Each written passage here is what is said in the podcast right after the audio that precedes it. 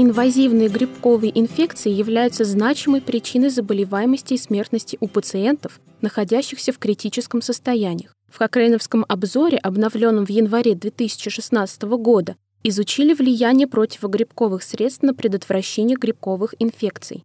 Маргарита Калман из Казанского федерального университета перевела текст подкаста на русский язык и расскажет нам о результатах этого обзора. Когда у пациента в критическом состоянии возникает грибковая инфекция, важно начать противогрибковую терапию как можно скорее, чтобы снизить риск смерти пациента от инфекции. Однако ожидание лабораторного подтверждения инфекции может занять много времени.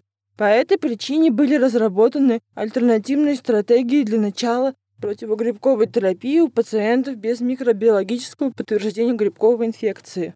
Во всем мире эта стратегия известна как нецелевая противогрибковая терапия, включающая в себя профилактику, превентивное и эмпирическое лечение.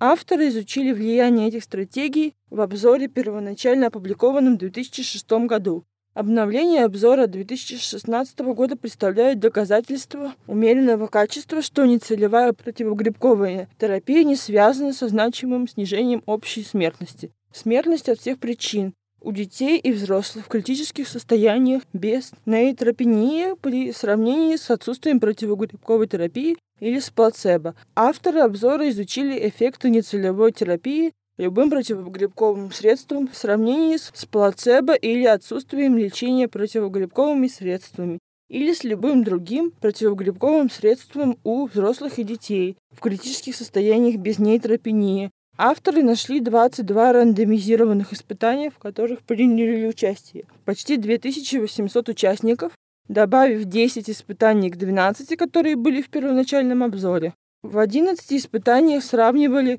флуконазол с плацебо или с отсутствием противогрибковой инфекции. В трех испытаниях сравнивали кетоконазол с плацебо. И только в одном или двух испытаниях оценивали другие лекарства, такие как амфотерицин Б, анидулафунгин, каспофунгин, клотримазол, кетоконазол, микофунгин и нистатин. В испытаниях участвовали разные пациенты, включая женщин и мужчин разного возраста с различной тяжестью критического состояния или заболевания. В заключении вместе с доказательствами умеренного качества в отношении отсутствия влияния на общую смертность от всех причин Авторы обнаружили доказательства низкого качества, что нецелевая противогрибковая терапия может быть связана со снижением частоты инвазивных грибковых инфекций. В связи с такой неопределенностью необходимы дальнейшие рандомизированные испытания высокого качества, особенно в отношении профилактики с использованием новых и менее изученных лекарств, включая эхинокандины, а также применение таких стратегий, как превентивная противогрибковая терапия. Если вы хотите прочитать больше о существующих доказательствах и следить за дальнейшими обновлениями этого обзора, посетите сайт Кокрейновской библиотеки cochrane.library.com и введите в строке поиска противогрибковые средства и пациенты в критических состояниях Fungal Infections and Critically Ill Patients.